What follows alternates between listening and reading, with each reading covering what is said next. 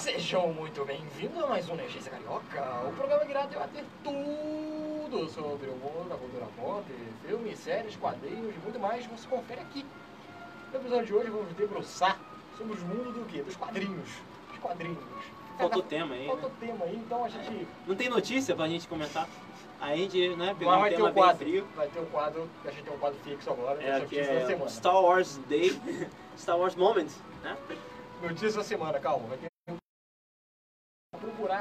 tentar ir além de Marvel e DC, explorando dicas para os nossos espectadores sobre, e ouvintes, né? Lógico, a gente tem um podcast, sempre bom jogar o jabá do podcast no meio, né? A gente Lá tá no disponível Anchor no Spotify, né? Curiosidade.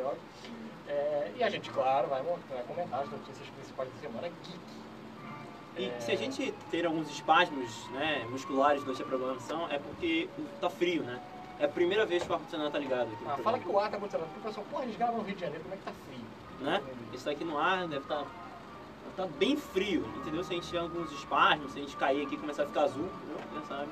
A gente vai falar sobre quadrinhos, quadrinhos, essa é a quinta, é a quinta arte. É, o- Nona arte, Zona Arte. né? É, é, explicando que a gente não é Fernando Caruso, a não é especialista em quadrinhos. Não, a gente não vai não- achar que... né? E a gente vai passar aí, a gente vai de Turma da Mônica, Até Maus. Philip Drillet. até Laerte, porque... E... Por onde você quer começar, Bruno? Eu quero começar falando um pouquinho, né? Eu acho que uma das coisas que mais me deixa até um pouco espantado até hoje em dia é talvez um não reconhecimento dos quadrinhos até hoje, na, pelo menos na comunidade brasileira, de como uma arte se considerada séria, tá ligado? Tem hoje no Brasil uma ideia muito de que quadrinhos é o quê? Turma da Mônica e Disney, né?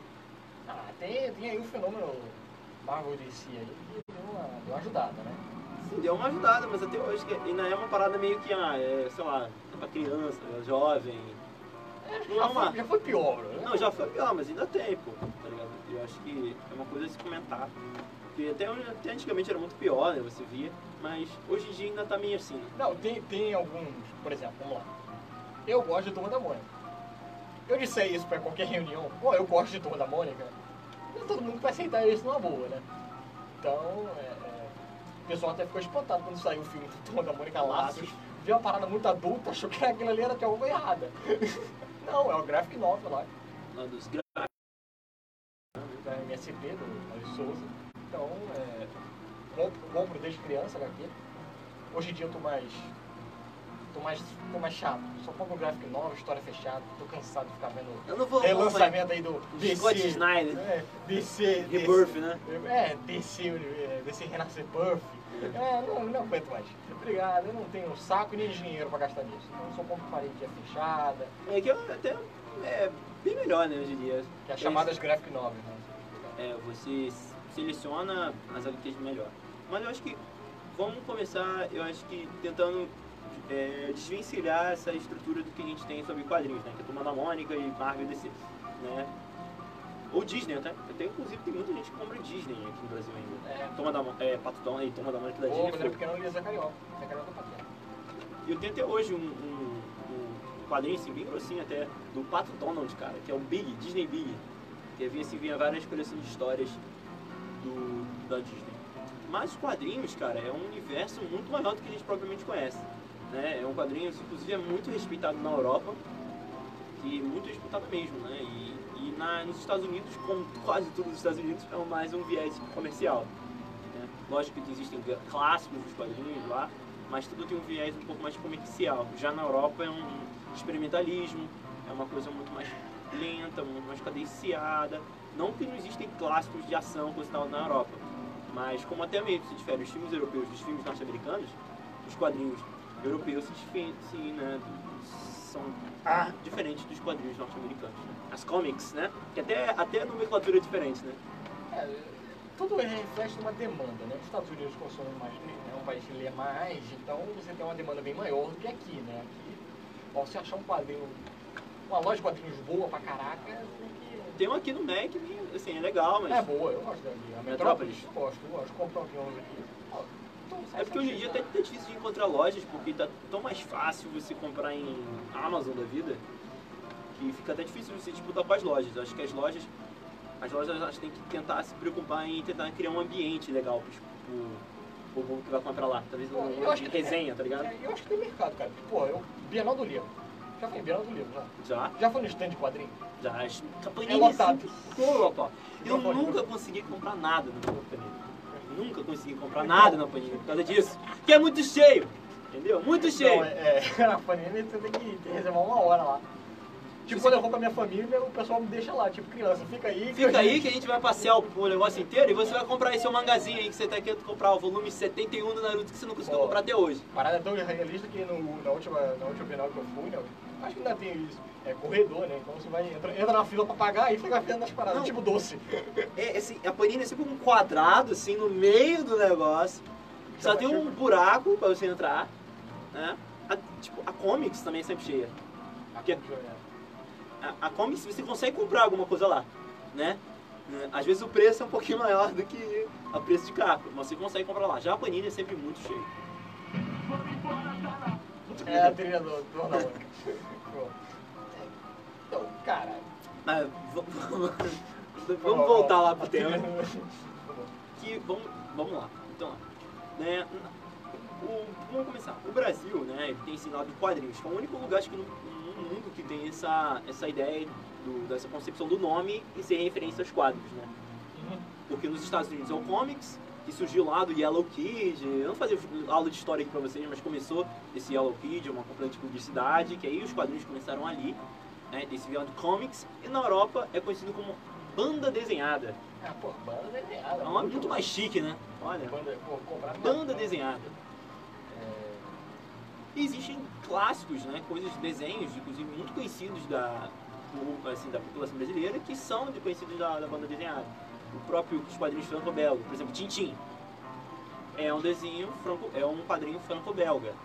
Lá tem, como é que é, linha, linha fina, né? uhum. Linha fina, que é um estilo de desenho europeu, mais caracterizado pelo franco, pela, pela indústria franco-belga. Eu tava pesquisando aqui, quadrinhos brasileiros, tá falando do... E existe também uma grande indústria nos quadrinhos brasileiros. Eu acho que, por exemplo, a Turma da Mônica é muito grande, já é um todo mundo conhece, acho que até na, nos Estados Unidos é conhecido um pouco como o quadrinho, principal quadrinho brasileiro. Mas você tem uma grande indústria de, mercado, de quadrinhos independentes que quase ninguém conhece, cara. Caras que hoje em dia estão lá no- nos Estados Unidos fazendo quadrinhos há muito tempo e que já fazem quadrinhos do Brasil também há muito Ele tempo. fala do conhece. Mônica, mas esquece de falar de quem deu início aos quadrinhos do Brasil. Que eu lia. E depois foi republicado. Tico Tico. Tico Tico, pô, Tico Tico veio na tira de jornal, velho. Era tipo, era um rato, né? Era tipo dois ratos É. assim. Ficavam andando Tinha, juntos. tinha a revista, deu início da É, revista. Gibi. Ó, a, a gente conhece quadrinhos como Gibi por causa dessa revista Gibi, que vinha quadrinhos nela também.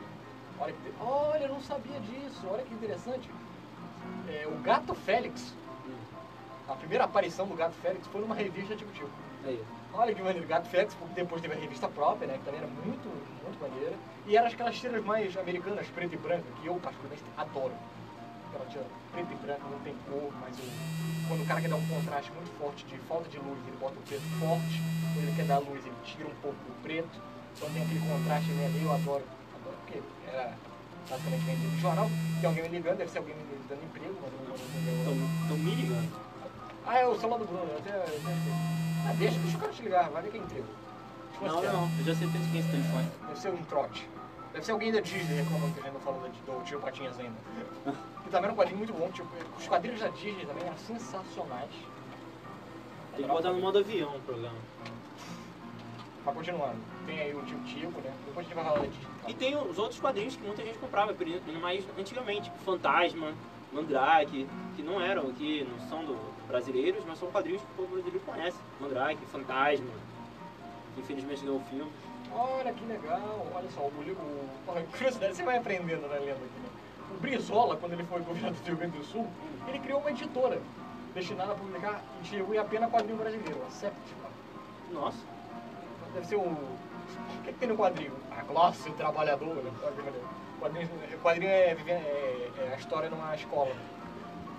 As crianças andando no CF. Propaganda do, quadrinho do, do Neymar, né? quadrinho do Ronaldinho, é maneiro, Ronaldinho. mas o do Neymar. é- Tem alguma coisa ali, né? eu só não tô conseguindo enxergar o que é. Quer mandar um comentário? É, tô vendo ali pela, pela. Eduardo está assistindo. Valeu, Eduardo. Eduardo Branco. Dudu. Assistindo aí do Xará. E curtiu o vídeo, né? Curta o vídeo também, curta, compartilha pra mais gente poder assistir a gente, esse papo idiota. E, né, a gente falou um pouco aqui do Brasil, né, sobre como a gente, por exemplo, Mike Deodato já escreve, já desenha quadrinhos há muito tempo aqui no Brasil, na década de 80, inclusive com o pai, que é também um grande conhecido do quadrinho aqui no Brasil, mas que a gente não tem tanto esse viés, né, não conhece tanto eles como a gente conhece autores de livros É porque nacionais. quadrinho brasileiro pra mim se resume a dois pontos. Não, pra, pra, pra gama, né? Maurício de Souza. Maurício Souza e Ziraldo. Cara, a gente esqueceu de falar do Ziraldo, cara. Eu também ia esquecer ia falar lembrei. Ziraldo com o menino não tem cara. Eu já.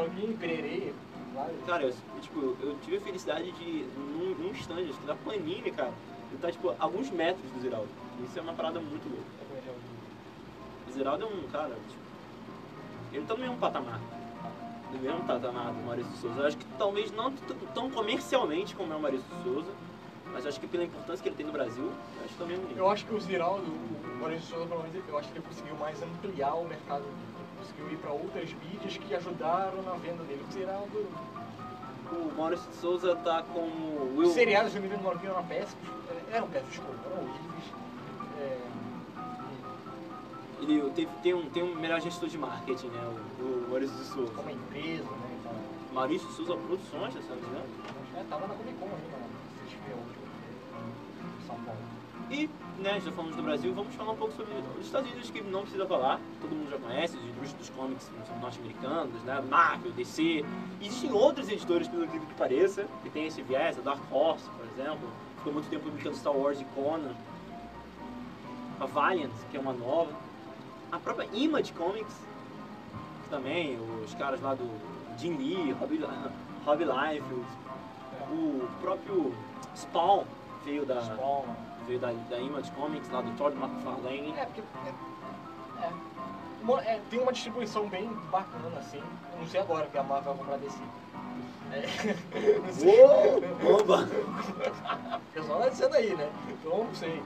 É, lembrando que quadrinhos aí tem a sua. Quadrinhos também serviu muito como instrumento político, né?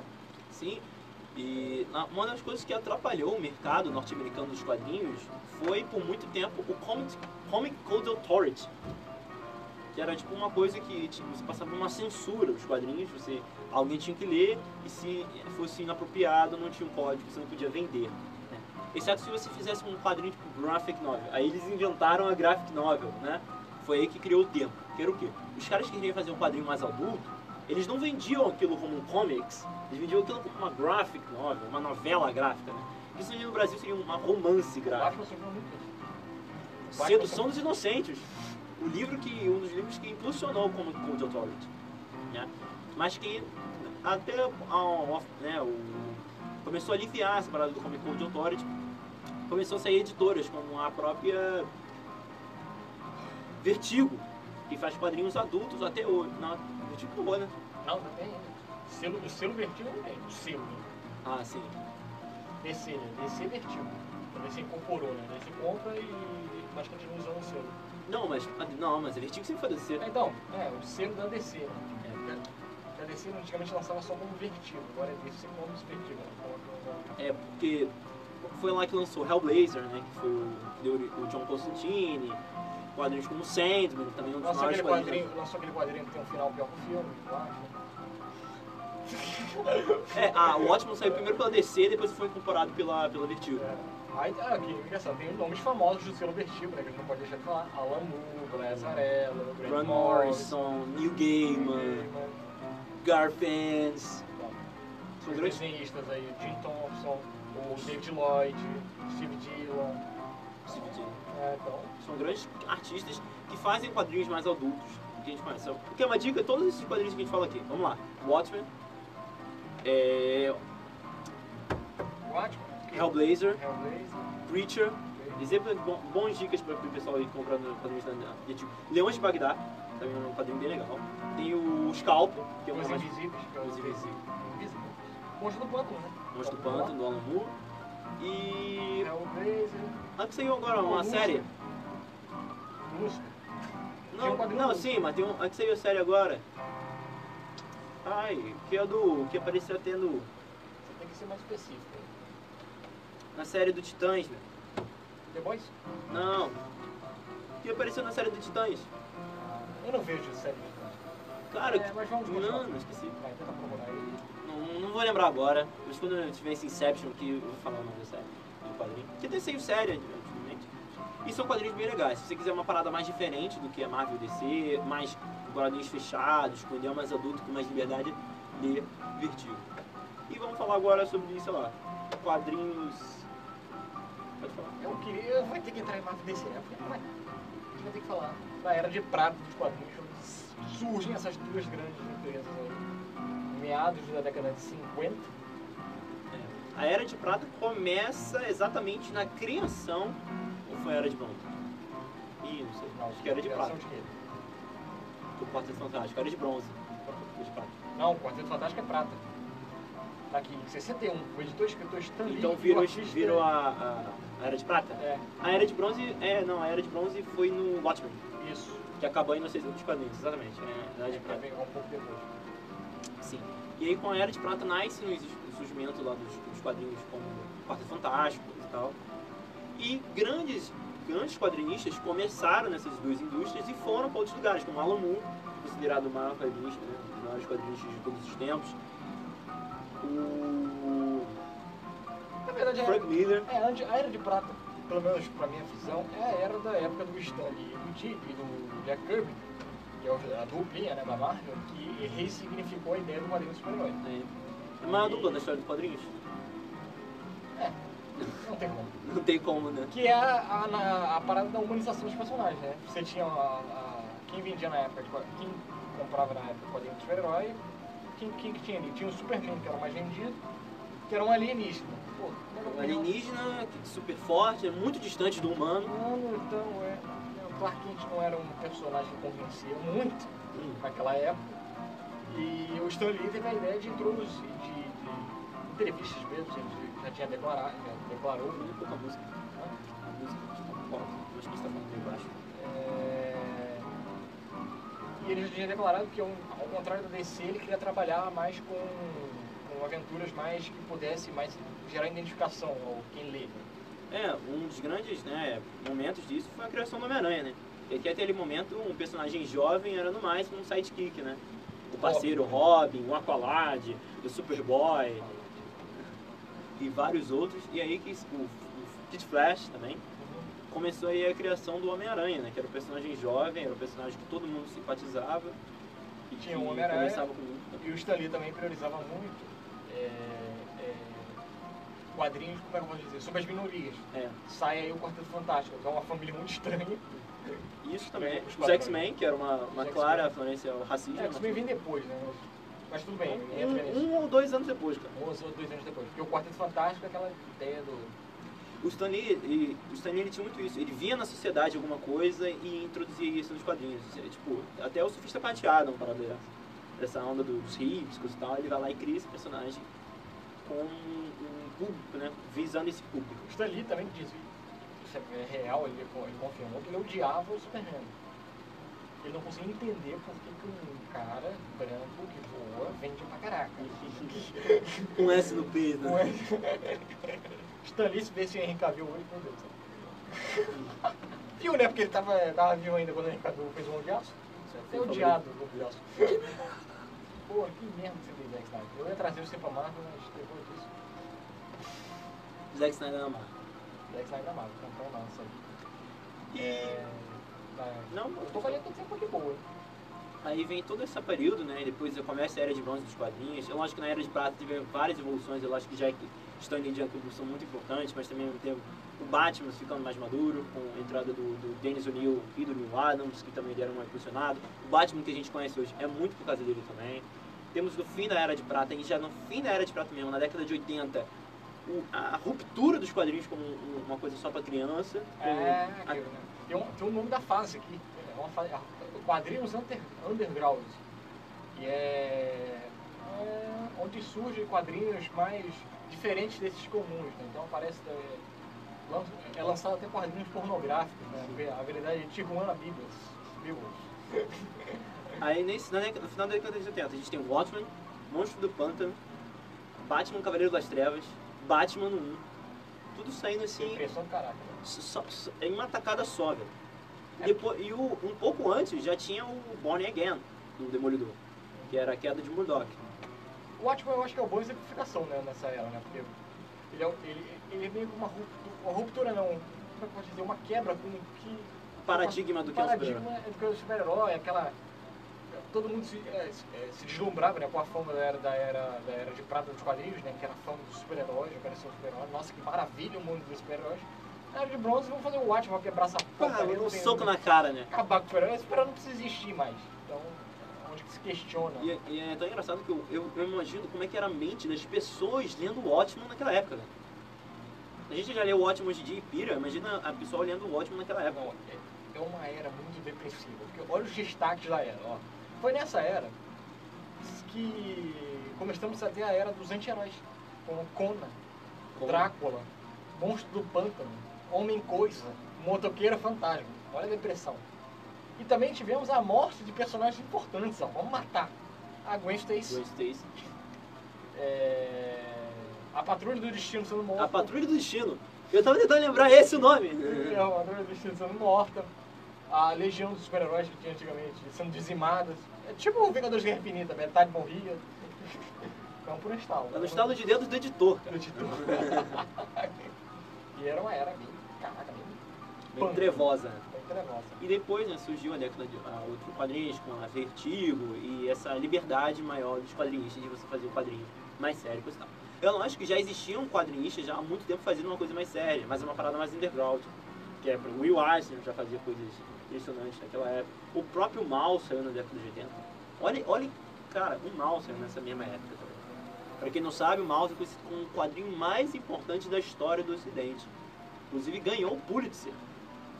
É um quadrinho que é acessível, cara. Não é um quadrinho muito caro. Você pode procurar aí, de repente, uma promoção e comprar. Um quadrinho esse incrível realmente. Pode mudar vidas. Aí depois vem a era moderna, ou a era de ferro, que basicamente é a mesma né? coisa, só que ele pega Era de bronze. a era de. É, não, era de bronze agora a gente tava falando, da morte, da É, não, é. Sim, Não. ruptura. a ruptura, então. Aí a era moderna é quando ele pega essa ideia da, da era de bronze e joga. é, Mega saga, mega Mega saga. Mega saga, mega saga, depressão, depressão, depressão, Dark Knight, Dark Knight, Dark Knight, Watchmen, Watchmen, Watchmen. E, e, e aí tem por fora, é, a única exceção a essa depressão, que é até citada aqui, é a Marvel vendendo no X-Men. Que ainda dá um pouco de colorido, um pouco É. de alegria. O- O X-Men vendia muito. Pra ter ideia, o quadrinho mais vendido da história é uma publicação do X-Men. Acho que 8 milhões de A Marvel cópias. conseguia manter o título do X-Men. 8 milhões de cópias. Alegre, mas que mesmo assim abordava genocídio de mutantes, alegoria de religião e perseguição étnica. Cara, só a fase lá do, do, do John Byrne e do Chris Claremont. Deus ama homem mata, clássico dos quadrinhos como isso. né? Então acho que a gente já resumiu bem um pouco a indústria norte-americana. Aí quadrinhos clássicos, dá uns exemplos, né? o quadrinho do casamento do Homem-Aranha, finalmente o Homem-Aranha casa com a Mary Jane, ninguém aguentava mais esperar. Pausou ali. Não, Então, não, tá assistindo. É, a morte do Superman, que o Zack Snyder brilhantemente conseguiu fazer uma excelente adaptação do Batman vs Superman, esse ícone. Batman vs Superman, eu vou dizer, eu- ele, ele, ele é o novo... Superman tinha um filme, já tinha um peso que ele vai morrer. Batman vs Superman é o Blade Runner. Daqui a 30 anos vocês vão lá, maluco. E a morte do Capitão América. Com aquela. Que, tinha- que a Marvel começou. A Marvel ficou com inveja da DC e começou a botar jornalista no meio da, da HQ.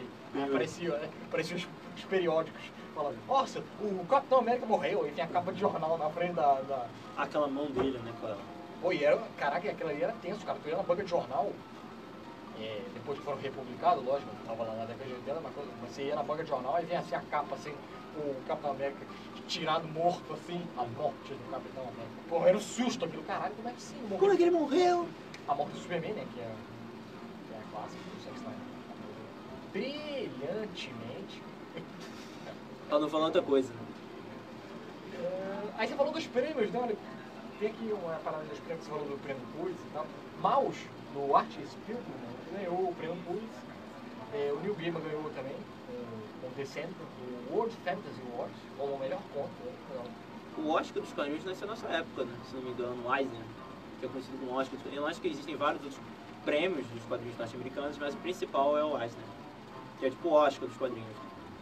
Mas essa, essa queda de, de venda de quadrinhos ali na década de 90, pra só depois voltar nos anos 2000, você sabe por quê, né? A bolha, a bolha do mercado. Bolha e também, também ah, cinema aí, dando medidas econômicas, né? Porque na década de 90 ali, Batman e Robin, por que eu quero ler isso, né? Batman Eternamente, Mulher Gato, aí tem... Até que vem Sam. Sam não, que agora tá bem esquecido e vai ficar no limbo há muito tempo, que é o Brian Singer, o seu X-Men e o Homem-Aranha, né? Agora, Sam Raimi. Sam Raimi, tá aí pra fazer outra história. Partir de 60 surgem outros gêneros de quadrinhos além de super-herói, né? Humor, faroeste, romance, horror, guerra, crime, biografia, adaptação de clássicos da literatura, como a gente já E viu. muitas vezes é, é bem comum na vista norte-americana fazer isso. A Vertigo, né? Surge, que é, a, que é, a, é como se fosse a Marvel DC, que não é, não é de super-herói, né? É. É. uma editora forte de quadrinhos, mas que faz quadrinhos. A Image The hoje em dia é o que é Vertigo era antes. Que é- Sim, sim, sim. Porque os caras vão lá, fazem seus quadrinhos próprios, com completa independência. A Image é do Walking Dead, cara. A força que o Walking Dead teve nesses últimos anos. E sendo um quadrinho completamente quase independente, né? É muito, muito incrível, de verdade. Mas vamos falar agora sobre quadrinhos europeus, meu querido Dudu Zota. Puxa. Então, não, acho que é melhor a gente vamos começar do começo, falando que os- É, eu começar. é difícil, né? Está Amnésia. ótimo, está ótimo que você começar do quadro, né? Tinha que estar. Tinha que ter, né? Os quadrinhos europeus, eles têm uma visão muito diferente do que os quadrinhos norte-americanos, como eu mesmo falei, né? É uma parada muito mais É easy. Oi? É meio. Não, mas a gente tem meia hora de programa. Não, tô, tô avisando, né? Sempre é bom avisar o horário. porque- A gente tem vários polos. Por exemplo, a França é o principal polo de quadrinhos em toda a Europa, né? Como eu acho que é, de quase qual- qualquer tipo de arte a França é, talvez. A Inglaterra também é, mas a Inglaterra não é tanto em quadrinhos. Mas a França é realmente muito forte. Cara, quadrinhos, compra de quadrinhos, mercado de quadrinhos é igual mercado de vinho. Como é o mercado de quadrinhos na América do Sul? Que compra, tá? Não que faz, que compra. A Argentina, que lê pra caralho. A Europa e a França. Então, é, é, tudo reflete na leitura. O brasileiro não lê. A gente tem que ficar. A gente vai na banca Não de é- jornal, só tem quadrinho de super-herói. Não, não, não, não só isso, você já viu a dificuldade que você encontrar uma livraria no Rio de Janeiro Aí vai comprar quadrinho, é e super-herói. aqui no Shopping, cara. Vai comprar quadrinho, super-herói e turma da Mônica. Nada contra, mas podia ter um pouco mais de diversidade. Mas continua. No máximo tu encontra uma verde. A loja é muito boa também. Pode continuar. E aí, né, você tem a França com um dos principais quadrinhos, é um, um quadrinho mais experimentalista, é um quadrinho que visa muito a ficção científica também. Caras grandes dos quadrinhos foram para lá para fazer quadrinhos também mais experimentais. A França, por exemplo, tem uma grande, né, é um, é um engraçado até, inclusive, que o abraço cultural que ele tem com o Japão, né? Que os, os mangás japoneses são muito conhecidos e muito prestigiados no Japão, na França também. O pessoal fala que eu sempre trago Star Wars, ele sempre traz mangá. Mangá, né? Inclusive, tem, por exemplo, o Louvre tem uma seção de quadrinhos que são, né, que são mangás produzidos para o Louvre, né? Como, como autopromoção do Louvre. Como, é, Como se precisasse, né? Sei lá, o mercado japonês, talvez, né? Não sabe, jovem japonês, você conhece o Louvre? Não sei, não sei. É um dever você que está assistindo conhecer o Louvre. Pelo menos saber o que, que é. Tem isso. O francês tem um- uns quadrinhos que é o Angoulême, que é o principal prêmio dos, france- dos quadrinhos franceses, que visam não só mais o movimento artístico mesmo. E tem vários caras que hoje em dia são conhecidos que nasceram nesse período né, do quadrinho mais ou menos independente. Lá, lá não tem muita essa força editorial como aqui tem. Os caras fazem os quadrinhos e encontram alguma maneira de fazer lá. Existem caras como até hoje em dia, nomes conhecidos como Chabotet, que é um cara muito conhecido francês agora, um cara que é um dos grandes nomes dos quadrinhos atuais. Temos lá o, um cara que também esqueci o nome dele, velho. Ele tem um quadrinho muito bom que é uma irmã, esqueci o nome, Felipe alguma coisa.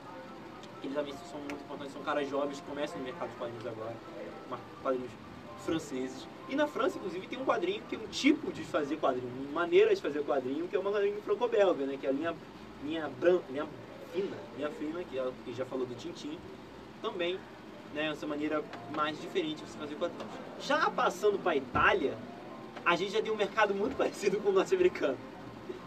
Que, e na verdade até eu acho um pouco mais pan, assim, mais mon- monopolizado que o americano. Que é É, curiosidade, né? Quadrinho, quadrinho italiano não tem um nome específico, né? O fumetti, que que é refere-se à fumaça. E, e- não, isso aqui é uma editora, né? Bonelli. Acho que 80% de. Você tá falando besteira aí, mas muito. 80% das coisas que a gente conhece no mercado italiano é Bonelli. Tipo, Bonelli. A gente tem clássico como Tex, Bonelli. Os quadrinhos de faroeste são muito conhecidos lá, lá na Itália. Dylan Dog é da Bonelli também. E lançou até o filme. Eu gostava desse filme. Depois. Eu gostava desse filme do, do Dylan Dog. Cara, Também gosto- com o Brandon Roof, tá ligado? Cada dia que passa, cada programa que passa, a gente vai ver que o gosto cinematográfico do Bruno é o Uma, muito bom. Já- depois que eu assisti esse filme de novo, falei assim, meu Deus.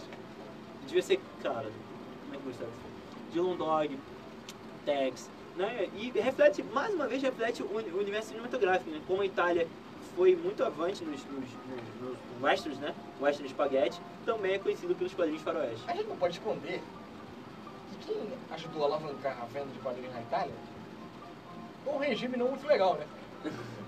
O tal de fascismo, né? O tal de fascismo aí. Mussolini, né? Vendendo quadrinho pra caralho. Pô, gente, pega.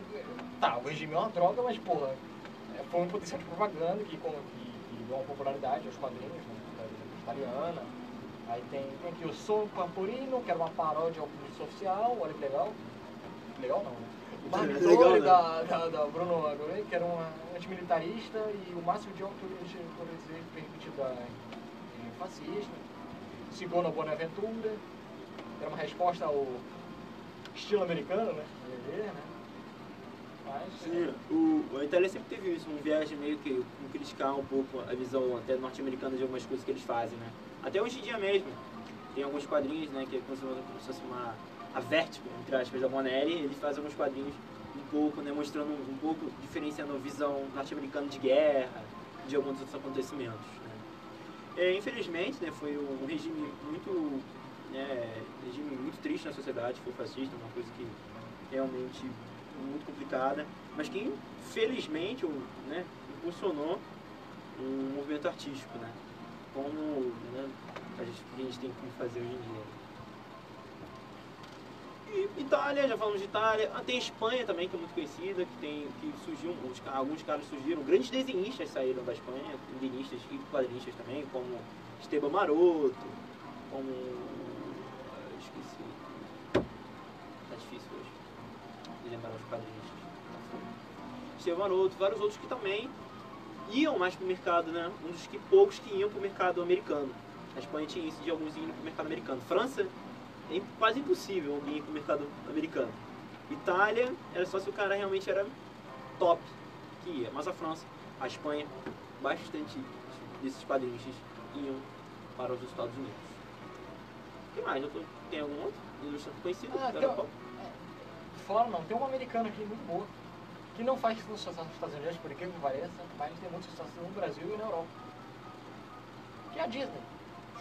Só a Disney, né? Só a Disney. Que não tem, sério mesmo, é bem, é bem ruimzinha a venda da Disney nos Estados Unidos, mas que O Brasil é muito a fazer mundial e tem vários revistas aí, tipo, Zé Carioca. É, como você, você ia fazer uma viagem de ônibus, né? Aí tinha aquele jornaleiro cheio de Disney, né? Putz, adorava do Pateta. As aventuras do Pateta não é nada. Eu, gosto, eu gostava do eu gostava do. Como é que é aquele que é esse, do se vestir de super-herói? Tô esquecendo o nome dele. Super Mouse? Não, Super Mouse que é o legal. Pato também. Que era uma paródia do Batman. Vou pesquisar aqui.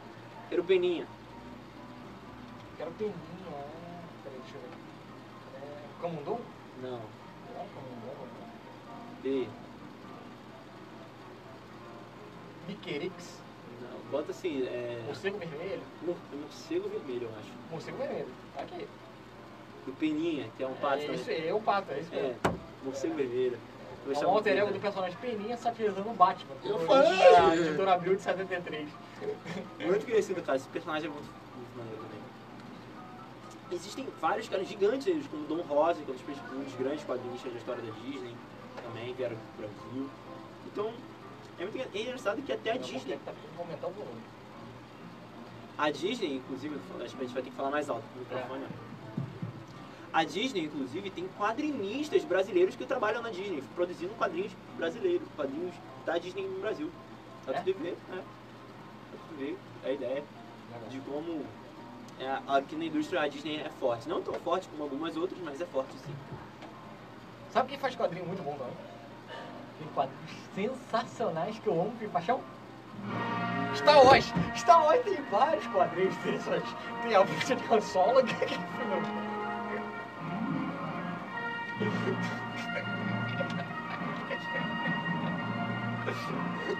Com relação aos quadrinhos de Star Wars, essa lenda, viu? A maior saga, a maior franquia, a maior, a maior tudo, a, a grande, a que teve o final mais lindo de todas as sagas. O melhor filme, né? De todos os Pô, tempos. Que, deveria, que foi melhor que Parasita, era pra ter ganhado o Oscar. Só o beijo, né? Valia a melhor cena do- da- da história do, do, Pô, da cena só romântica. Palpatine aparecendo na primeira cena já. já- Pô, Só o peitoral do Kylo Ren, né? E tem Star Wars conseguiu fazer quadrinhos de tudo, velho. Eu já vi quadrinho pra caraca de Star Wars. Tem do. Tem quadrinho. Eu gosto muito dos quadrinhos que eles fazem, que é, bi- é biográfico. Eles pegam os personagens e começam a fazer biografia. Né? Aí tem um quadrinho do Han Solo. Boba Fett. Do Boba Fett. Só o Boba Fett já tem uns 50 mil quadrinhos. Só o Boba Fett. Tem Fora o Django Fett. O Boba Fett é muito ruim. A da Sokatana é excelente. É, tem alguns aqui. E tem fases da Star Wars. né? Tem Star Wars Dark Horse, Star Wars Marvel. Pô, Panini, aqui, a Panini tem uma sessão Star Wars, pra você ver como que Star Wars é tão importante para a sociedade, ao contrário do Bruno, do Gosto. Ele, ele fica me tratando como um hater de Star Wars. aqui tem quadrinho da Capitã Phasma, que não se viu uma porcaria nenhuma nos três filmes de Star Wars, mas pode fazer coisas interessantes desse quadrinho. Tem um dos Jedi, mas eu não quero Quando falar. a Star Wars voltou pra Marvel, eles fizeram quadrinhos. é, eles investiram pesado, cara. Nomes grandes dos quadrinhos norte-americanos foram lá fazer Star Wars. Jason Aaron, Mark Wade. Muita gente foi pra fazer Star Wars da Marvel. Quando eles estavam querendo investir realmente nos quadrinhos da, do Star Wars. Mas qual, sabe o quadrinho de Star Wars que eu queria pra caraca mesmo? Ah, o comercial da... Mandalorian. Mandalorian, eu queria um quadrinho muito sobre Mandalorian, que eu ia gostar pra caraca. E um quadrinho sobre uma parada muito maneira também que eu achei do filme. eu queria um quadrinho explorando os filhos de William. Você tá procurando uma fanfic. Joga lá no Wattpad e você vai encontrar fanfic Kylo Ren e Rey, tá ligado? Escrita pela... Você pela... não ia gostar não de comprar um quadrinho sobre os filhos da William? Os filhos de William. O cara que está dividido entre o Sith e o Jedi. Um filho de Não, Sith já fizeram um filme. Já fizeram um filme sobre isso. Tá? Já fizeram um filme sobre isso. Mas não era ele. Não era esse casal tão lindo. É maravilhoso. Aqui eu assim, padrinho é o, é o Chewbacca, né? É o Chewbacca tá O Chewbacca pega os filhos pra criar, né? A cena. Pô, imagina a cerimônia de casamento dos dois, com os porcos assim olhando. O Finn é o pajem. O Ryan Johnson não foi completo. Baby I can see Ray. Não, o Ryan Johnson é aquele que vai chegar assim. Eu, eu, como é que é? Eu não, eu não concordo com esse casamento meritíssimo. Aí vai vir os. Como é que é? Como é que é Vamos partir para as notícias da semana, né? Vamos partir para isso. Vamos falar, senão a gente vai Fala da ficar sobre Star Wars aqui o Fala dia da inteiro. principal então. Tem algumas. Não, a, a maior. Puxa, bem eu. Não, quem custa bem? A do Cultura Pop. Você falou que vai fazer uma citação da Cultura Pop aí. Do site. Ah, do canal sim. TV, pô. Vamos fazer um minuto de silêncio. Vamos fazer aqui um minuto de silêncio pela saída de Érico Borgo do Omelete. Tem que fazer aqui uma, uma sessão só para falar sobre a importância que esses caras têm. Os três, né? O Forlani, o Hessel e o Borgo. São caras que inspiraram muita gente a fazer quadrinhos hoje, quadrinhos e, e- e, é, Em homenagem a eles, escutem só esse áudio. tô com medo. Vai falando depois da informação. São caras que realmente começaram a fazer, fazer vídeos sobre cultura pop lá no quarto lá de, de- deles, lá de São Paulo. Eles, a galera que fizeram, realmente impulsionaram a gente. Bruno.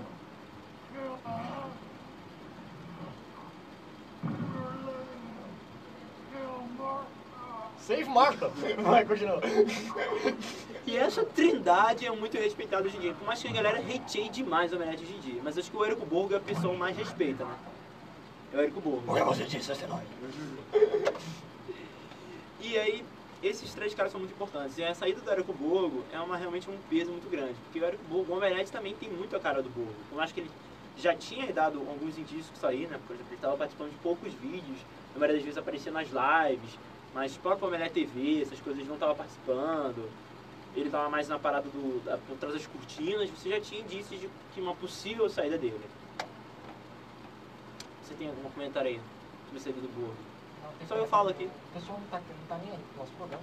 É, normal. É, normal, né? É, então a gente vai, acho que é melhor a gente botar as notícias da, da semana, né? às quatro, já é meio de 15, né? 15 minutos pra falar da... Eu- Não tem trilha, né? Eu vou botar a trilha que a gente mais gosta, né? Sobre Christian Bale sendo quase oficializado como A trilha das notícias vai ser essa agora. O que foi?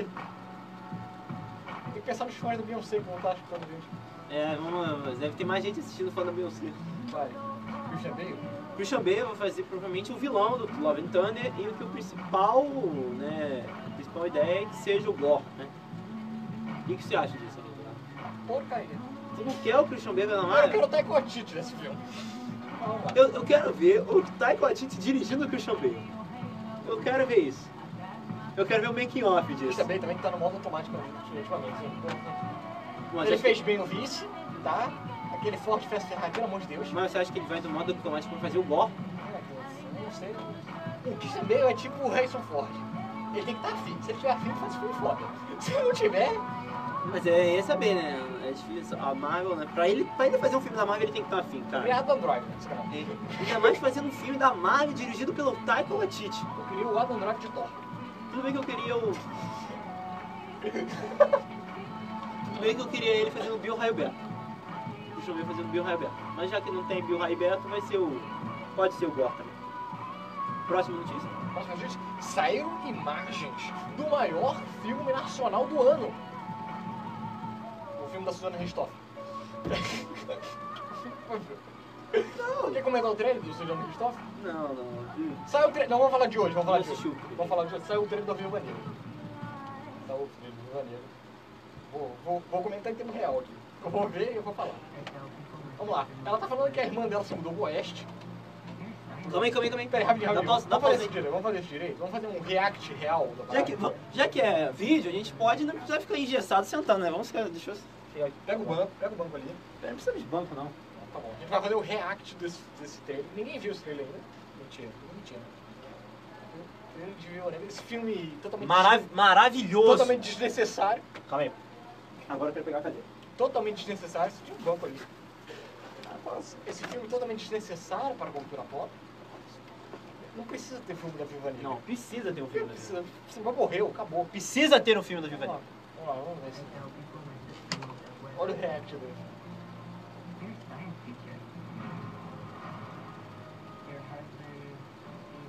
O marido da mulher reforma a casa. Vamos ver. Vamos comentar. Uniforme é maneiro. O pessoal tá ali. Vamos ficar comentando.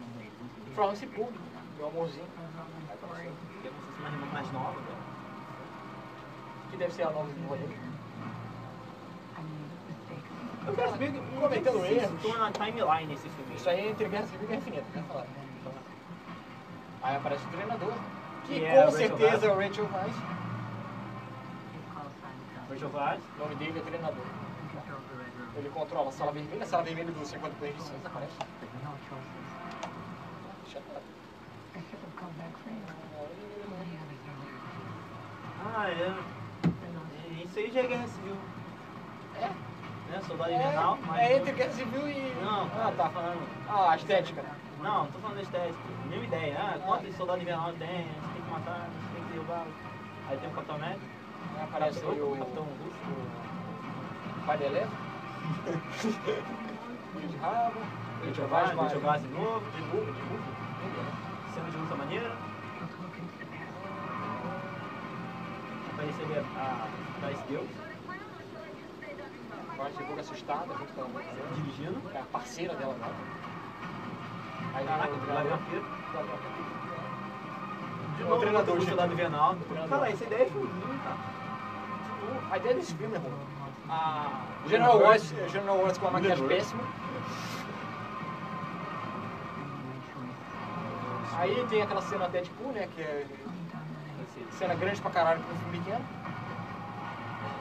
É, No Capitão América agora a bola ganhou, vermelho.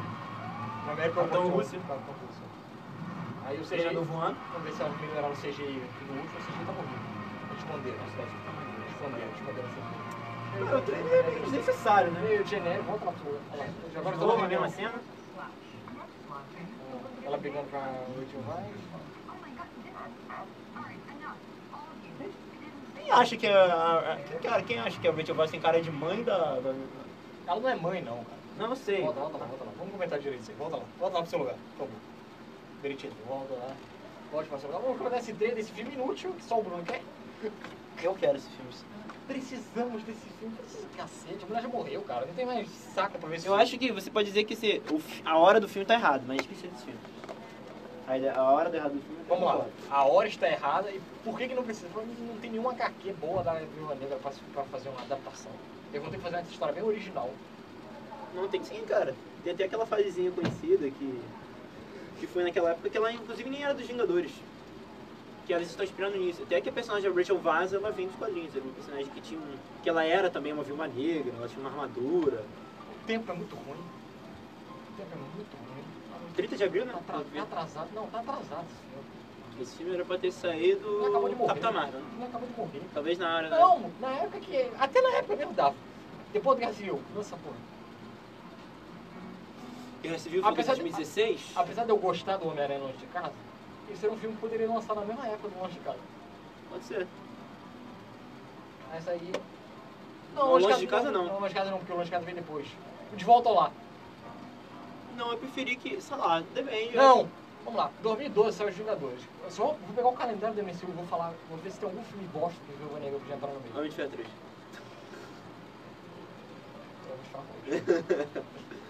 Homem de Ferro 3. Eles estão precisando.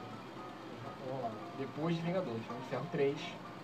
A fase 2 trouxe. Ah, Thor, o Mundo Sombrio, não precisava. Não precisava que o Loki tinha que voltar. Tá. O Homem-Formiga, não precisava do Homem-Formiga nessa hora. Tinha que fazer bem na frente, né? Não, aquele seria introduzido pra fazer o Guerra Civil. Vê o que tem depois. Aí depois. Não, aí, tem, aí é necessário. O Soldado Invernal, o Guardião da Galáxia é necessário. O Doutor Estranho é necessário. Guardiões 2. É, pode ser, no lugar do Guardiões 2, né?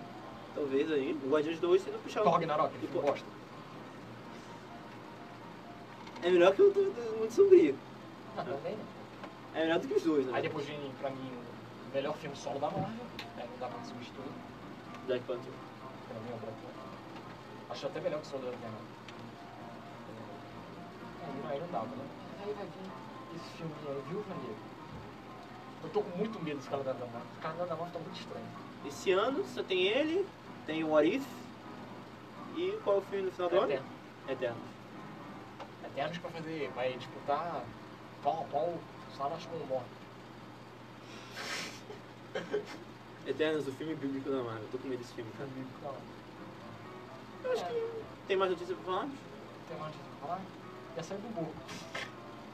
Falar do Zé do burro? Já falamos, Tá né? Deixa eu ver aqui se tem mais notícia. Saiu nova imagem do. do, do saiu o colecionável, né? Da Mulher Maravilha, 84, né? Ah, os Funkos, né? É, os funcos lá, ela vestida de paleta. Cara, eu tô muito ansioso sobre esse filme. Tá, eu não tô não. Não tô não? Não, tô, tô. Tô igual da Perry Jenkins e não tem Zack Snyder pra no teu bebê. Pode funcionar. Cena de câmera lenta. Porque não, o pior que foi a Pat Jenkins que pediu, né? O Zack Snyder pra ajudar ela Pô, na cena de ação. É. Então quer dizer que ela não sabe filmar a cena de ação. Eu acho que tem que se preocupar. Porque Agora se, não tem se ela não pediu, cara, tipo, porque a cena é Zack Snyder pra caramba. Todos todas as cenas da Mulher Maravilha, a estética das cenas de luta é a estética do Zack Snyder. Não sei como é que eles vão ter que mudar isso agora. Eu quero ver a trilha do Hans Zimmer, que é, eu gosto. Saiu o visual do Jeff White como o Gordon. Eu falei que ele teria bigode! Eu falei que ele teria bigode! Tá, tá maneiro. Amo Matt Reeves por continuar com bigode. Hashtag bigode do Jeff Wright. O único problema que eu vejo nisso tudo, o único problema de caracterização que eu Ah, eu vou falar do Batman. Não, seis minutos pra falar do Batman. O que você achou do Batman? Achei estranho. Como tudo está sendo estranho. Achei estranho.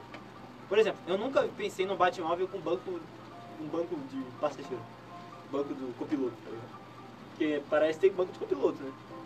Aí, É, bem- mas tá escuro, tá bem escuro, não dá nem pra ver a parada. Mas é condiz com tudo que está sendo apresentado. É um Batman que tem muito essa ideia do, do improvisado, né? Eu acho esse Batman melhor do que o último. Do Batman Snyder. É porque do Batman Superman tu vê que é chupado, chupado do jogo. É igual, é, É. igual. Eu não gosto, desse, eu não gosto de, de Batmóvel achatado. Eu gostei do Opala. Eu gosto do Opala. É uma parada pesada. Não, o que eu mais gosto é o do. Do, do, Não, no, do nono Tim. Burton.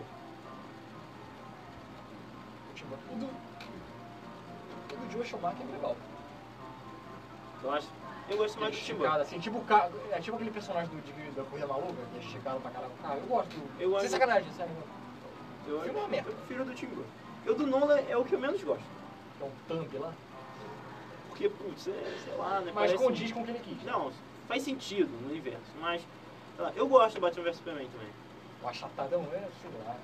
É um carro, mas ele lembra um tanque. ligado? Tem, tem todas essas coisas. Mas o Opala, você gostou do Opala? Tá parecendo mais o motoqueiro, o motorista fantasma, né? Mas eu preciso ver isso no, no- no cinema. Deu pra ver um pouquinho mais também, que ele para na cena, dá pra você ver o Batman em pé, né? É. O Batman com os ombros assim. Suas orelhas aí que tu já tá reclamando, né? A orelha tá meio ruim, a orelha tá bem pequenininha. né? Não, ele tá Reclamar- estranha. reclamar- Ela tá reta, né? Ela não tá curvada. Tá, porra, é ficando ridículo, né? Curvadinha, Não, assim. não, curvada que eu digo assim, tá vendo? Porque ela sempre foi na pontinha e foi meio curvada. O carro eu achei bem Vin Diesel e Furiosos. Dominique Toretto total, velho. Dominique Toretto total. Foi a única coisa que me deixou menos feliz. Eu tava muito feliz com tudo que tinha saído. Eu não gostei muito da máscara. Tá, a máscara, a máscara foi o... Eu, deixava- Meio estranho, né? eu quero ver o terno do Andy. O Alfred tem que ter um terno bom. Mas já saiu foto dele como. Ah, saiu, é, foi. Saiu do Paul Dano também. Charada, se eu não me engano. Saiu do Paul Dano? Ah, não. Não, saiu dele como Paul Dano. É. Não como charada. Não, acho que saiu não? Então eu vi fanart. Então eu Farrell, saiu uma, uma- algumas fotos. Ele lá com uma Sabe, o roupa Colin de... Farrell tá com uma cara de velhinho da, da Mercedes. Tá com cara de Colin Farrell. Colin Farrell tá parecendo o... Peaky Blinder. Colin Quem Farrell tá parecendo o Johnny Depp no Animais Fantásticos. Grindelwald. Ele tá bem... Ele tá bem, J- tá bem Johnny Depp. É, Tá estranho, né? Não, não, não, Fazer o quê, né? não. Do dinossauro? Peraí, que eu eu posso. Não tem mais nada pra falar. Mandalorian acabou as gravações da segunda temporada. Mandalorian, estamos- Eu estou muito ansioso. Filme. Mad Max aí querendo entrar na onda de Star Wars. Tá fazendo filme, pre- tá planejando um filme prelúdio da Furiosa. Não, não, tudo bem. Furiosa tá bom. A ideia é boa da Anakin também. É, É Furiosa também. Mas por favor, não, seja uma parada diferente. Uma parada diferente. Seja essa Mad Max com a Furiosa. Por favor, não. Anthony Mack que é Samuel Jackson em Falcão e Soldado Invernal. Vai ter que pagar bem. O Samuel Jackson não faz qualquer porcaria. Motherfucking you, motherfucker! Ah, o Samuel Jackson tem co- contrato pra quantos filmes, comadre? 100? Não sei. Ah, mas não é assim não. O Samuel Jackson acho que é pro projeto. Esse projeto é legal, eu vou. Esse projeto é minha bomba, não vou não. E eu acho que esse é meio. Tem a altura do. Não sei. Ah, John Krasinski tá oferecendo pra ser. Ah, ele tá quase, né? Ele tá quase fazendo um contrato e. com a Marvel E já. pra encerrar, com chave de ouro, Bruno. Chave de ouro, a gente vai encerrar. Uma, uma grande notícia aí, porque a gente toda semana tem que ter notícia de Star Wars. Star Wars Moments. E a notícia de Star Wars é o que dessa semana? Ivan McGregor está no Brasil em maio. Para Ah. fazer. O quê? Onde? Fala aí. Um evento, esqueci o nome do evento, cara. Deixa eu ver. É um evento Geek Nation Brasil. ele vai promover o Obi-Wan? Exatamente. Franquia de Star Wars baseada no personagem que ele interpretou de 99 a 2005. Trama se passará logo após ver o Solo. Tananana. É isso. E antes de Star Wars Rebels. Com um Obi-Wan mais maduro, mas ainda longe do futuro mesh de Luke Skywalker. Não tem previsão de estreia, mas ele já vai estar aí. O evento vai ocorrer de 22 e 24 de maio, em São Paulo. E Ivan McGregor, nosso astro de Star Wars. Rouge, Máscara Negra. Máscara Negra aí, maravilhoso, Transporte. Vai encerrar aí com Star Wars. E a gente vai dar nossas redes sociais. Fala aí, de sempre, arroba Bruno. Arroba Bruno, underline Albuquerque, 22. Insta- Instagram e Twitter. Eduardo. arroba Eduardo Apenas 1, Instagram e Twitter. E você pode conferir esse e mais outros episódios no nosso podcast. É, Botando uma tem coisa. o siganerd.blog. Aê! Mas o Energias Carioca, vamos encerrar, o Energias Carioca ele, ele Está disponível no Spotify e no Anchor. e no Anchor, é só procurar Nerdice Carioca. Assiste lá os programas dessa e da antiga. E os vídeos aí. Lá, No lá Facebook. nossa no Facebook. E a gente pode ter, o que, que vocês acham? Comenta aí, de a gente botar no YouTube também os vídeos aqui. Acho que seria legal a gente comentar isso. Botar no YouTube também os vídeos disponíveis lá, pra quem quiser assistir também no YouTube. Tem gente que não assiste no Facebook. O que, que você acha também da gente de fantasiado de cosplay de Star Wars aí? Eu, vou vir- eu vou vir de. Se Bruno vem de eu vou, vir, não, eu vou vir de Kylo Ren. Eu vou vir- Aquele sem camisa. Eu vou vir de Jar Jar Binks George R. Binks. e o Bruno vem de Porra. Pode ser. Vou vir de bordo. É, então valeu, tchau, até a próxima. Curte o vídeo, E- compartilha. E que a força esteja com você. Que a força. Aqui, ó. A força. Peraí que o sabre vai vir agora. Esteja. O sabre vai vir. Que seja com você.